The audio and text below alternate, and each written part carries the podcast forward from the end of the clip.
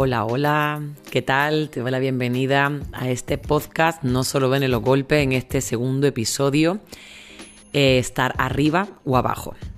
Aquí desde el patio de mi casa, en el barrio del Pozo del tío Raimundo, con este viento eh, que marca mucho este inicio de septiembre, de este mes de vuelta al curso escolar en este año tan extraño, quiero compartir contigo qué significa estar arriba o estar abajo. Estar arriba o abajo significa esa, esa imagen que hago yo en el No solo ven en los golpes con esas manos, ¿no? Que pongo como un símbolo, un icono de que hay una mano por encima y otra por debajo. Pues hablo de una desigualdad que al principio antes en el monólogo de No solo ven en los golpes, que te recomiendo que puedas ver en YouTube, hablaba de, de solo la desigualdad del mundo azul y del mundo rosa, hablando de los hombres y de las mujeres.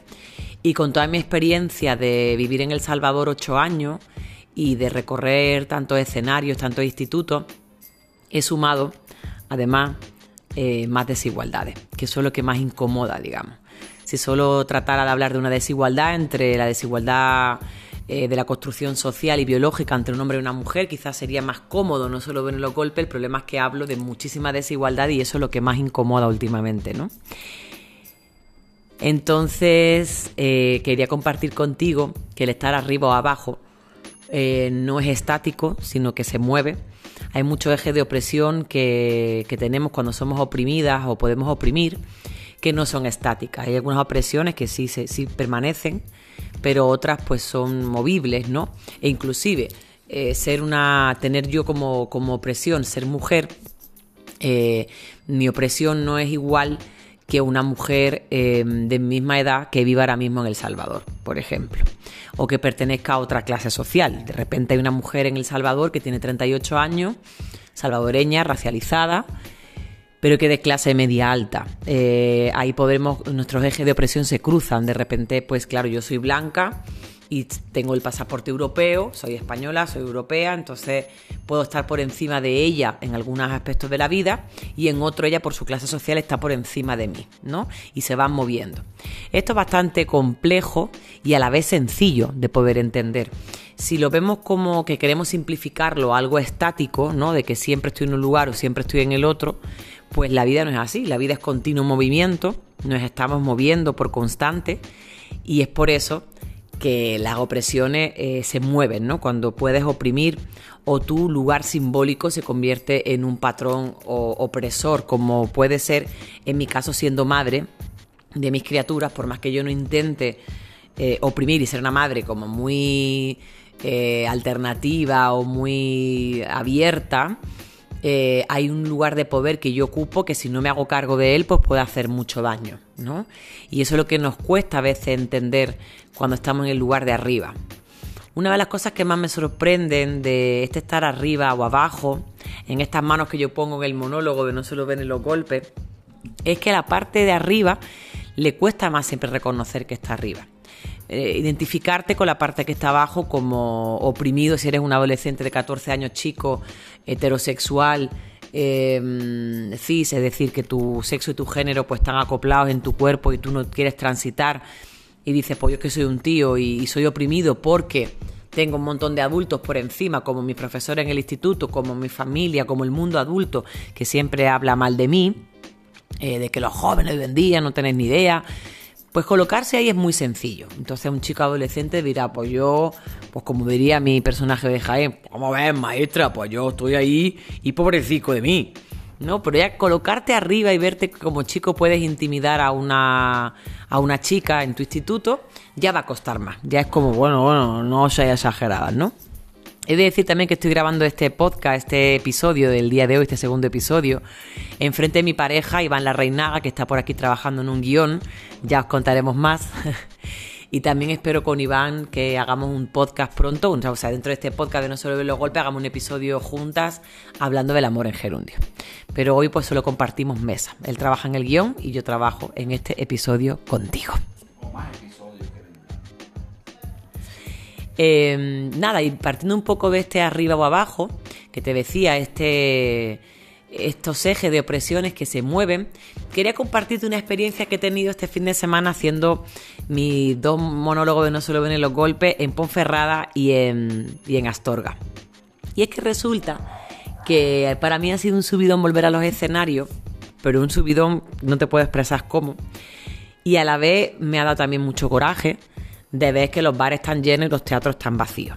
Que las medidas de seguridad en los teatros o en los colegios son mucho más estrictas y parece que ahí tenemos que estar todo el mundo como muy puritano y muy a rajatabla, en la cual comparto, comparto que este virus hay que cuidarlo y que hay que evitarlo, pero como que si fuera para todos los espacios igual, pues yo diría, pues estamos muy bien, pero resulta que parece que en el espacio de la cultura y en el espacio de la educación son las medidas mucho más restrictivas, más estrictas y la gente anda más asustada. Aprovecho para decirte, vuelta a la cultura segura. El teatro es un lugar muy seguro se mantienen distancia de seguridad, todo está desinfectado, hay gel de mano, hay un control de temperatura, en fin, que hay una distancia con quien te sienta, así que les invito mucho a volver al teatro. Bueno, pues después de estos monólogos, los cuales estoy muy agradecida, en Ponferrada me fue bastante bien, tanto el monólogo como el debate, y en Astorga me fue muy bien el monólogo y el debate también. Pero quería compartirte que en el debate de Astorga surgieron varias cositas que digo, mira, pues esto para el podcast, para el tema que quería plantear en este segundo episodio, me va a venir muy bien contártelo. Eh, bueno, al principio del, debate una, mujer pues dijo que, me invitaba, una mujer más adulta que yo, eh, creo que de una clase social parecida a la mía, eh, no te puedo decir o no sé cómo estaremos ahora, pero bueno, yo sé que yo soy de origen de clase obrera y que aunque ahora pertenezco a la clase media autónoma, yo pertenezco a esta clase social porque yo he estudiado con beca, estudié en una, universidad con, con beca y eso me ha ido colocando, superar a mis padres, ¿no? Que, se, que vienen de clase obrera y se quedaron ahí. Pero una clase que yo no vengo de ese extracto de clase, yo vengo de clase obrera y se me nota que a pesar de que haya subido mis peldaños a la clase autónoma, siempre tu, extracción de clase, como bien dice mi suegra, que fue guerrillera, extracción de clase, si además tienes conciencia de clase, no es lo mismo que alguien que no tiene esa conciencia de clase, ¿no? Por eso mucha gente de, de clase obrera vota a Vox, porque no tiene conciencia a veces de clase. La cosa es que esta mujer me invitaba a que yo dijera en el monólogo más veces de que no todos los hombres y no todas las mujeres somos iguales, ¿no? Y como que me estaba señalando el tema de que yo generalizaba en el monólogo. Ella me lo hizo con mucho cariño, pero yo le contesté también con mucho cariño de que yo repetía muchísimas veces durante el monólogo, es más, las voy a contar para ver cuántas son, las veces que yo repito que, que no estoy generalizando y que todo el mundo tenemos algo dentro de esa construcción social de qué significa ser hombre y qué significa ser mujer en el mundo patriarcal en el que vivimos, ¿no? En cualquier lugar de este planeta. Y la cosa es que después de su comentario, vino otro comentario de una mujer que le gustó mucho el monólogo, pero que me dijo que me aconsejaba también que fuera más despacio. Y yo le dije, te entiendo, si todo el público me dijera que hablo muy rápido, yo diría, tengo un problema con mi rapidez a la hora de hablar, pero cuando me lo dicen determinadas personas que dicen que es que yo el andaluz me cuesta pillarlo porque habláis muy rápido, cuando yo el monólogo vocalizo muchísima, más la gente de Jaén, abrimos mucho la boca al hablar, me sorprende cómo eh, voy a hablar de mí, pero sé que muchos andaluces les pasa, andaluzas y gente de Extremadura.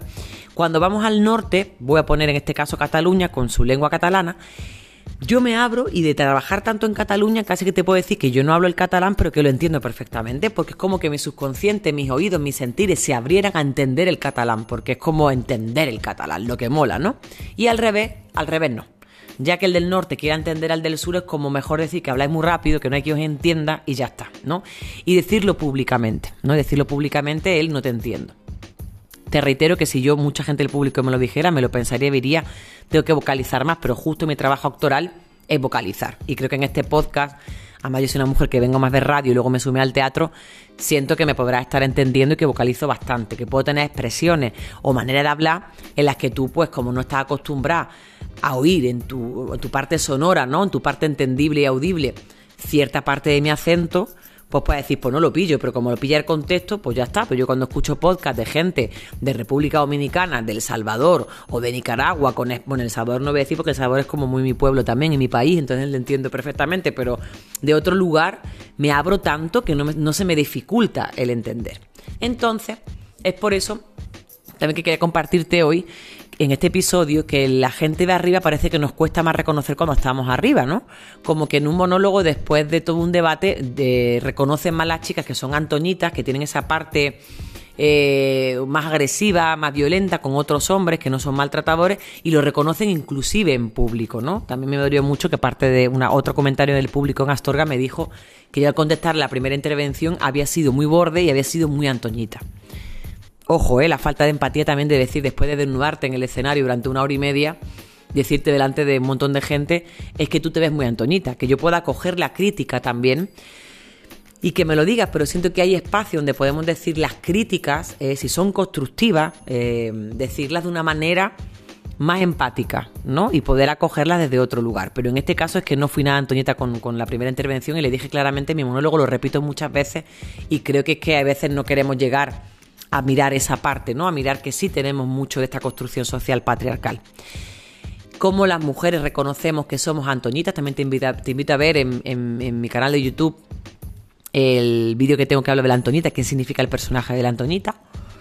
Y eh, la parte de los Antonios, en, eh, los hombres, decir en, público, yo me reconozco como un machista, yo me reconozco como tu personaje Antonio, cuesta mucho más, ¿no? Y a veces lo dicen, pero en redes y en privado, o me lo dicen a mí y en privado, pero no públicamente. Eso quería compartir contigo. Que cuando estamos en la parte, digamos, de que tenemos el poder, que podemos tener el poder, que depende mucho de las decisiones que tomemos para ejercer el poder y esa parte opresora, el lugar opresor simbólicamente en el que estamos, podemos decidir si ocupar ese lugar o no, pues nos cuesta más reconocerlo, ¿no?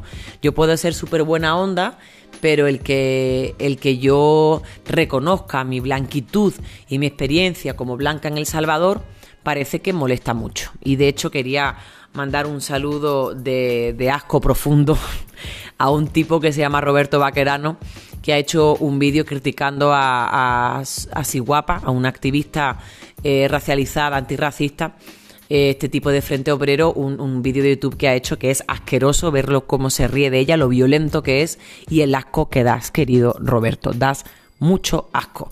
Quizá como un hombre de izquierda te dejas tocar de que te digan machista, pero que te digan racista, eh, eh, eh, no, no, y cómo se ríe de todas las cosas que ella habla de sus ancestros y ancestras, de muchas cosas, ¿no? De su historia, y habla de un feminismo decolonial posmoderno que ya otro día haremos un episodio hablando de, los feminismos en concreto, aunque ya el primer episodio hablaba de cómo llega el movimiento feminista, analizando un poco más por qué esa adversión al feminismo decolonial, al feminismo antirracista, ¿no?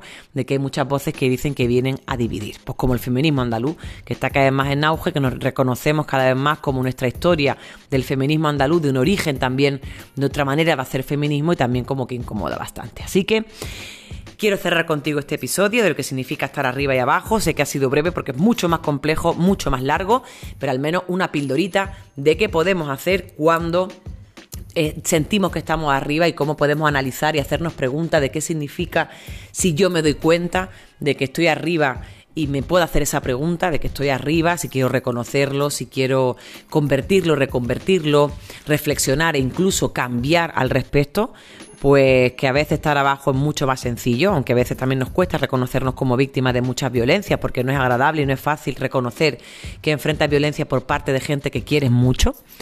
Pero luego cuando te lo vienen a decir muchas voces, como que te es más sencillo pero la parte, digamos, más de, la parte victimario, parte opresora, eh, mm, no, te, no te gusta tanto, te cuesta más reconocerlo. Y bueno, te invito a que te hagas esa pregunta de en qué momento de tu vida puedes estar en un lugar o en otro y saber que esto es gerundio, que está en movimiento, que se puede cambiar, que casi nada es biológico, que lo mismo que se aprende, se desaprende. Muchísimas gracias por compartir este podcast de No solo ven en los golpes, este episodio va a estar arriba o abajo. Eh, te invito a que te suscribas también a mi canal de YouTube, a que nos sigamos en redes y a que entre todas podamos hacer un mundo mucho más humano, por tanto más justo y por tanto mucho más feminista. Nos encontramos en el siguiente episodio. Muchas gracias por estar ahí.